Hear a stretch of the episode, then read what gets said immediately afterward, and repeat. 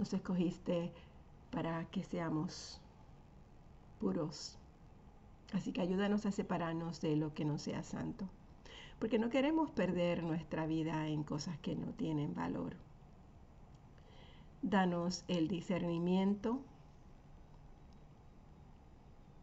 para reconocer lo que no tiene valor. Y apártanos de aquellas cosas que no nos conviene. Ayúdanos a no entregarnos a cosas impuras, sino más bien a las cosas que cumplen tus planes para nuestra vida y permítenos hacer lo que sea necesario para desarraigar de nuestra vida lo que no es lo mejor que tiene para nosotros. Quiero que seamos santos como tú eres santo y haznos partícipe de tu santidad y que nuestro espíritu y nuestra alma y nuestro cuerpo sean irreprensibles. Porque yo sé, Señor, que tú nos has llamado a ser puros y santos y que tú nos has dicho, fiel es el que os llama el cual también lo hará. Gracias porque nos mantendrás en el día de hoy con propósito, en el propósito, y estaremos preparados por completo para todo lo que tú tienes para nosotros hoy. Gracias Señor, gracias por eso. Continuamos con la lectura del libro de números, capítulo 13 la versión nueva traducción viviente. Y entramos ahora a el capítulo donde eh, Moisés envía a los doce espías a explorar la tierra de Canaán. Y es interesante porque aprendemos que poseer la tierra supone desposeer a los ocupantes que están actualmente en ella.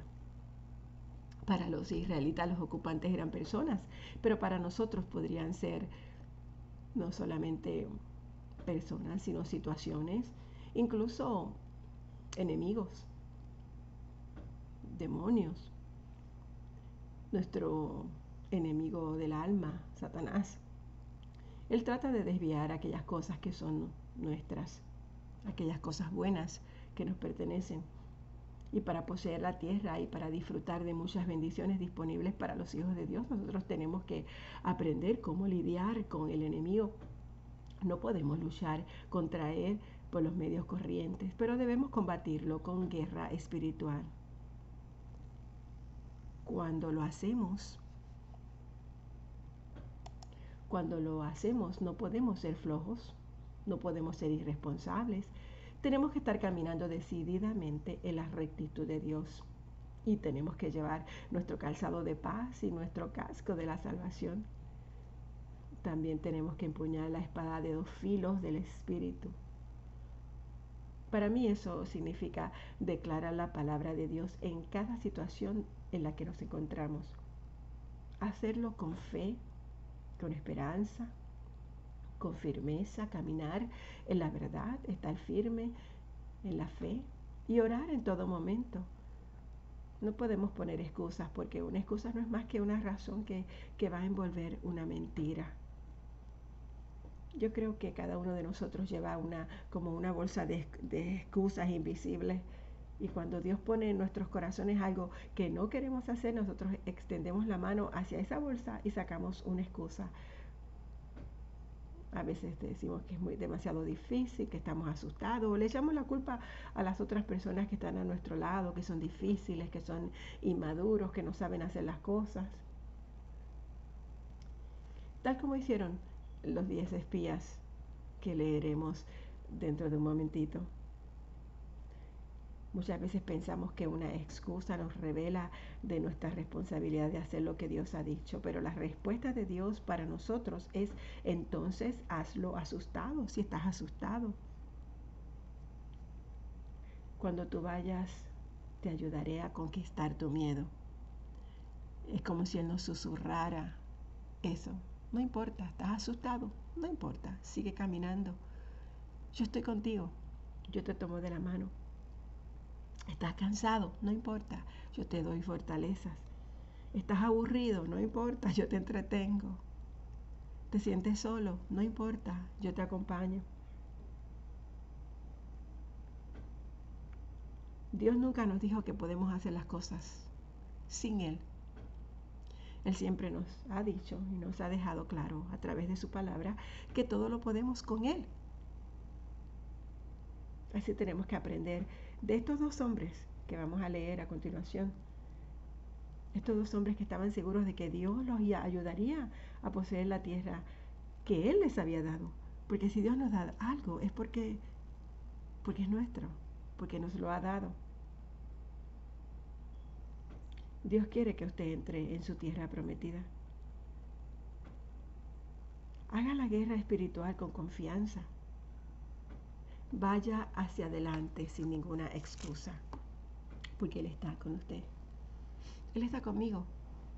Él no nos va a abandonar, pero tenemos que tener la fortaleza de aceptar donde estamos, de aceptar lo que Él nos ha dado y hacerlo con amor, y que nuestro corazón se abra grandemente para hacerlo.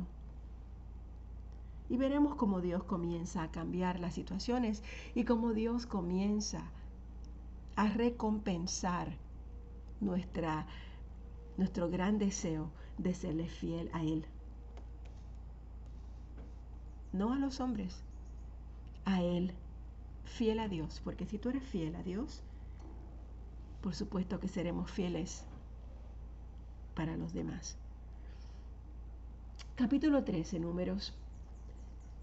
El Señor le dijo a Moisés, envía a hombres a explorar la tierra de Canaán.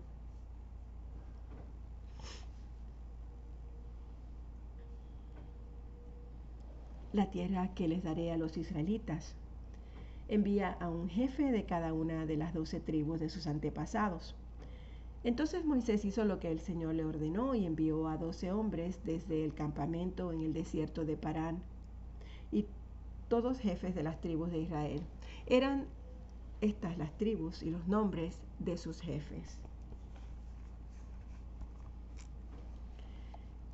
La tribu de Rubén, Samoa, el hijo de Sacur, la tribu de Simeón, Zafat, el hijo de Ori, la tribu de Judá, Caleb, el hijo de Jefone, de Isaacar, Igal, el hijo de José, de Efraín, Oseas, el hijo de Nun, de Benjamín, Palti, el hijo de Rafú, de la tribu de Zabulón, Gadiel, el hijo de Sodi, de Manasés, hijo de José, Gadi, el hijo de Susi, de Dan, Amiel, el hijo de Gemalí, de Aser, Setur, el hijo de Micael, de Neftalí, Nabi, el hijo de Babsi, y de Gad, Jeuel, el hijo de Maki. Estos son los nombres de los hombres que Moisés envió a explorar la tierra. A Oseas, hijo de Nun, Moisés le dio el nombre de Josué. Moisés envió a los hombres a explorar la tierra y les dio las siguientes instrucciones. Vayan al norte a través del Negev hasta la zona montañosa.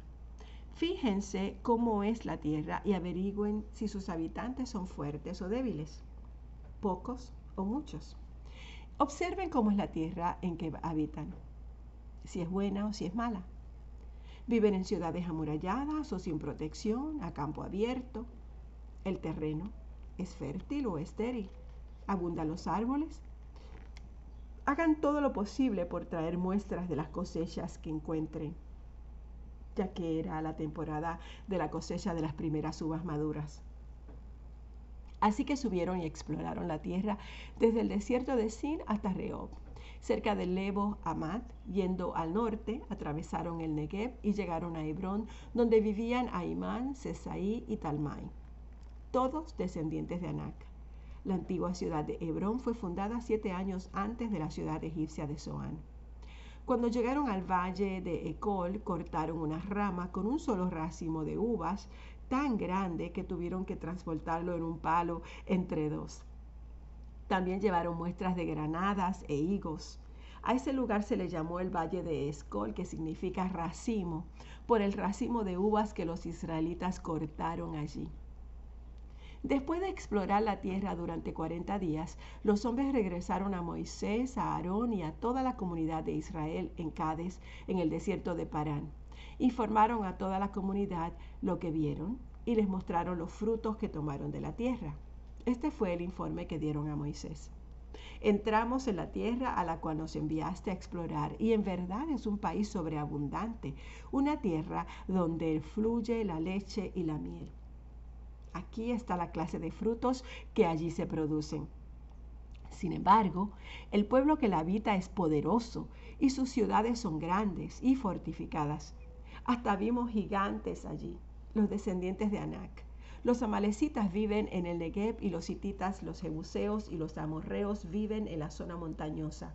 Los cananeos viven a lo largo de la costa del mar Mediterráneo y a lo largo del valle del Jordán. Pero Caleb trató de calmar al pueblo que se encontraba ante Moisés. Vamos enseguida a tomar la tierra, dijo. De seguro podemos conquistarla. Pero los demás hombres que exploraron la tierra con él no estuvieron de acuerdo. No podemos ir contra ellos, son más fuertes que nosotros. Y entonces comenzaron a divulgar entre los israelitas el siguiente mal informe sobre la tierra. La tierra que atravesamos y exploramos devorará a todo aquel que vaya a vivir allí. Todos los habitantes que vimos son enormes, hasta había gigantes.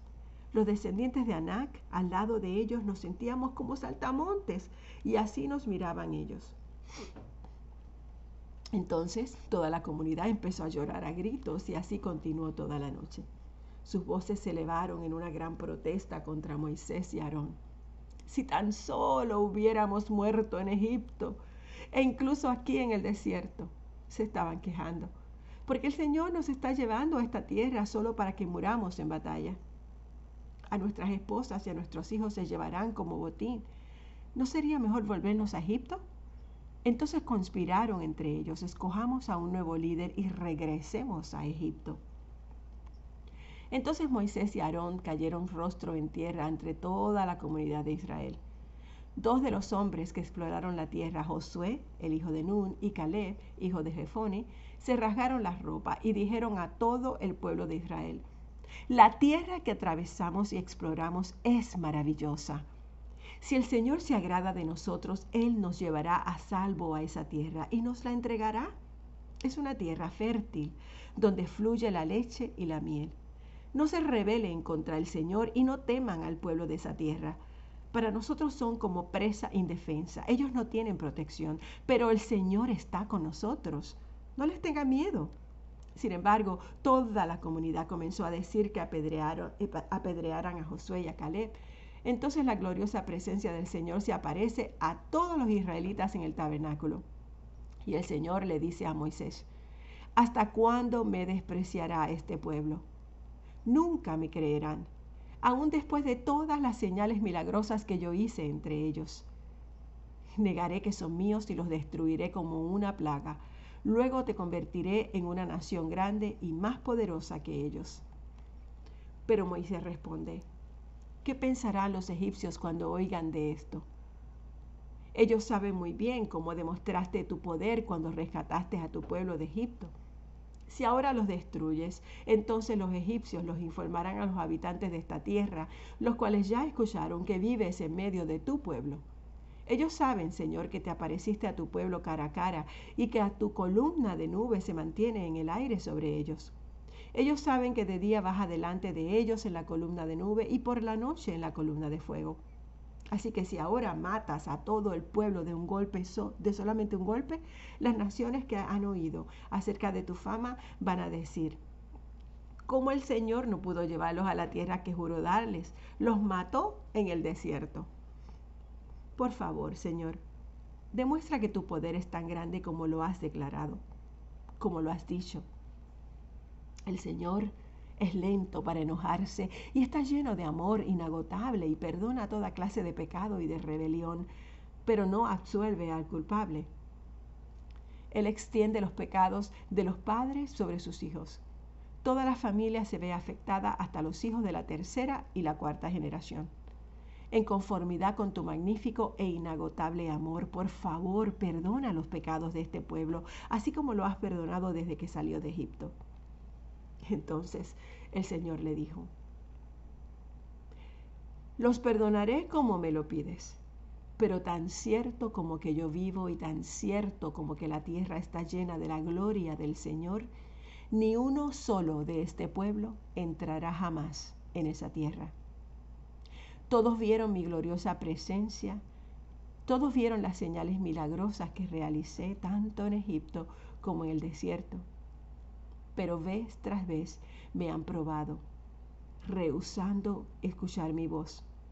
Ni siquiera verán la tierra que juré dar a sus antepasados. Ninguno de los que me trataron con desdén verá esa tierra. Sin embargo, mi servidor Caleb tiene una actitud diferente a los demás. Él se ha mantenido fiel a mí, por lo tanto yo lo llevaré a la tierra que él exploró. Sus descendientes tomarán posesión de la porción de la tierra que les corresponde. Ahora bien, den la vuelta y no sigan hacia la tierra donde habitan los amalecitas y los cananeos. Mañana deberán partir al desierto en dirección del mar rojo. Entonces el Señor les dijo a Moisés y Aarón, ¿hasta cuándo debo tolerar a esta perversa comunidad y sus quejas en mi contra? Sí, he oído las quejas que los israelitas tienen contra mí. Ahora bien, díganles lo siguiente, tan cierto como que yo vivo, declara el Señor, haré con ustedes precisamente lo que les oí decir. Todos caerán muertos en este desierto, ya que se quejaron en contra de mí cada uno de los registrados que tiene 20 años o más morirá. No entrará a ocupar la tierra que yo juré darles, excepto Caleb, el hijo de Jefone, y Josué, el hijo de Nun. Ustedes dijeron que sus niños serán llevados como botín. Pues bien, yo me ocuparé de que entren a salvo y esa tierra y que disfruten lo que ustedes despreciaron. Pero en cuanto a ustedes, caerán muertos en este desierto. Sus hijos serán como pastores que vagarán por el desierto durante 40 años y de esa manera ellos pagarán por la infidelidad de ustedes hasta que el último de ustedes caiga muerto en el desierto. Puesto que sus hombres exploraron la tierra durante 40 días, ustedes andarán vagando en el desierto por 40 años, un año por cada día, y así sufrirán las consecuencias de sus pecados entonces sabrán lo que es tenerme como enemigo. Yo, el Señor, he hablado. Sin falta haré todas estas cosas a cada miembro de la comunidad que conspiró contra mí. Serán destruidos en este desierto y aquí morirán.